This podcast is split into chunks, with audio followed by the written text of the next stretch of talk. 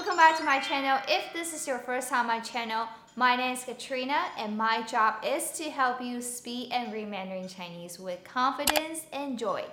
In today's lesson, we're going to learn 10 most commonly used phrases of Mandarin Chinese and also improve your Mandarin listening skills. So here is what we are going to do today. I'm going to give you 10 Chinese most commonly used phrases and in each phrase I will give you a several sentences with a phrase. With each sentence come out, I will not give you any English translation or any text. So you're going to rely on your listening skill and try to understand what the sentence means. What do I say in Mandarin Chinese? The second time or the third time when I repeat a sentence, I'll give you a text, pinyin, and English translation. And by the way, if you want to download the PDF worksheet of this lesson, you can click link in the description. There's a free podcast lesson that you can free join and download this lesson's lesson note worksheet. Now, without further ado, let's get started. The first one is 麻烦你了，麻烦你了。Most of the time, when people say 麻烦你了, it's kind of like 谢谢, thank you. So if you say 麻烦你了 as 谢谢 in Mandarin Chinese, you probably impress a lot of native speaker of Mandarin Chinese. Let me give you some examples. 麻烦你了，能帮我拿一下那个包吗？麻烦你了，能帮我拿一下那个包吗 ？do you understand what I say? If this is too fast, then you can pause this video or rewind, repeat what I say. 麻烦你了，能帮我拿一下那个包吗? So what I say was 麻烦你了. Sorry to trouble you. Thank you. Sorry to trouble you. 能帮我拿一下那个包吗？能帮我 help me 帮我拿一下。So the key word here is 拿 to take. 拿一下。 那个包吗？That bag. So sorry to trouble you. Can you take that bag for me?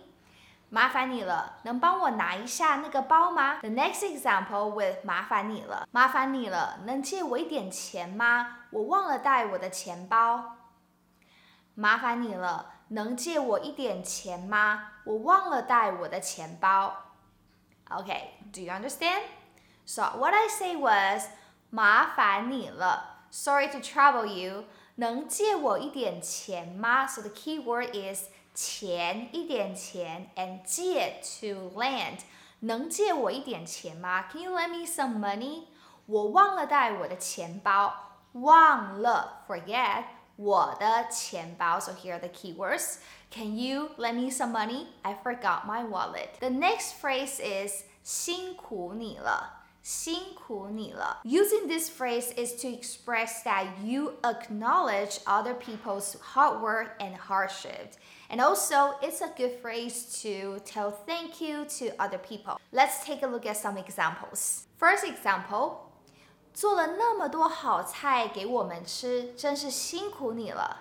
做了那么多好菜给我们吃，真是辛苦你了。Okay, so do you understand what do I say? So this sentence means that thank you for your hard work. You made so many nice dishes for us to eat. To understand the listening of the sentence is to catch the keywords, phrases like 辛苦你了 and 做 to do and 菜 dishes 给我们 for us 吃. So these are the keywords that you need to catch in order to understand the sentence. The next example 辛苦你了，谢谢你帮我照顾我的孩子。One more time. 辛苦你了，谢谢你帮我照顾我的孩子。So here means thank you for your hard work. Thank you for taking care of my children. 辛苦你了。 谢谢你照顾，so 照顾 here is the key word。我的孩子 also is the key word in this listening。辛苦你了，谢谢你帮我照顾我的孩子。The next phrase is 保重，保重，保重 means to take care。Example sentences：感冒要好好休息，多喝水，保重身体。感冒要好好休息，多喝水，保重身体。So 感冒 here means a cold or catch a cold. 感冒要好好休息. So another key word is 休息 to rest. So it means that if you catch a cold, you need to get well rested. 感冒要好好休息，多喝水，drink a lot of water，保重身体。So here we have 保重，take care 身体。In this case, if you don't know what 身体 means, you can still understand the full sentence. But 保重身体 literally means to take care of your body, which means take care of health. 感冒要好好休息，多喝水，保重身体。Next one，你最近工作压力很大，要多保重，别太累了。最近工作压力很大，要多保重，别太累了。So 你最近工作压力很大。You have a lot of pressure from work recently. So 最近工作压力很大。压力 pressure 很大，very big, so big pressure from work. 要多保重，you have to take more care of yourself. 别太累了，don't get too tired. 别太累了。The next phrase is 对了，对了。 So the phrase 对了 is very commonly used when we suddenly remember something and then we want to remind other people. We say 对了. It's like by the way in English. For example, 对了，你吃饭了吗？对了，你吃饭了吗？Do you understand the sentence? 对了，你吃饭了吗？Slower. 对了，你吃饭了吗？Oh, by the way, have you eaten yet? 对了，你吃饭了吗？ 对了，你跟他见过面了吗？对了，你跟他见过面了吗？Oh, by the way, have you met him yet? 对了，你跟他见过面了吗？So the key word here is 见过面，have met。你跟他见过面了吗？The next phrase is 借过。借过. So when we use the phrase 借过 is when we want to go to somewhere, but there are so many people in the middle. So we want to tell the people, excuse me, I want to come through. All right. 借过. For example, 不好意思，借过。不好意思，借过。What does that mean? 不好意思，借过。 不好意思，I said it faster。不好意思，不好意思，不好意思，借过。Excuse me, coming through. The next example，不好意思，你可以借过一下吗？不好意思，你可以借过一下吗？Alright, no, I say that very fast, so if you need, just pause the video. Alright，不好意思，你可以借过一下吗？不好意思，Excuse me，不好意思。 你可以借过一下吗？你可以，你可以。So I say that pretty fast. 你可以，你可以。So slower that would be 你可以，你可以，你可以，你可以。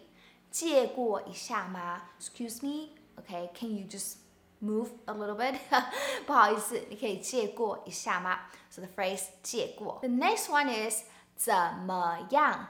怎么样 ？we use this phrase when we want to ask how's something something going. 怎么样?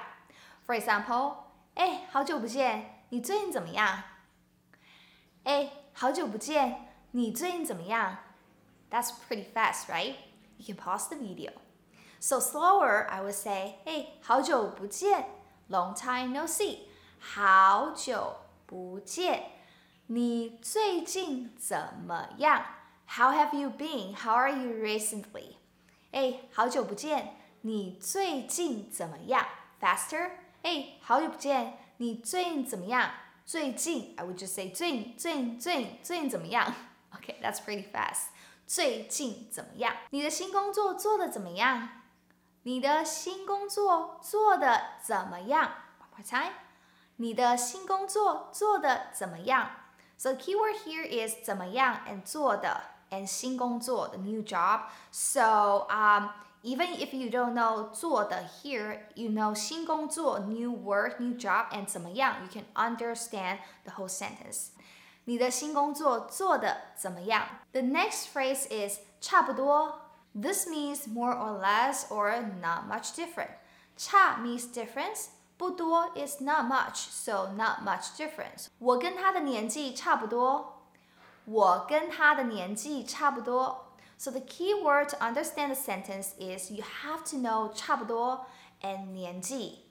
年纪 means age. So if I say 我跟他的年纪差不多, so it means that our age is about the same.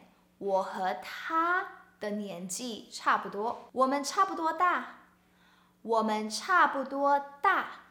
大 here means big or huge, but here it means age. So literally, we are about the same big, but 大 here means age. So we're about the same age. 我们差不多大，我们差不多大。The next phrase is 不一定，不一定。So 一定 here means definitely or certain. So 不一定 here means not definite, not certain, not sure, it depends.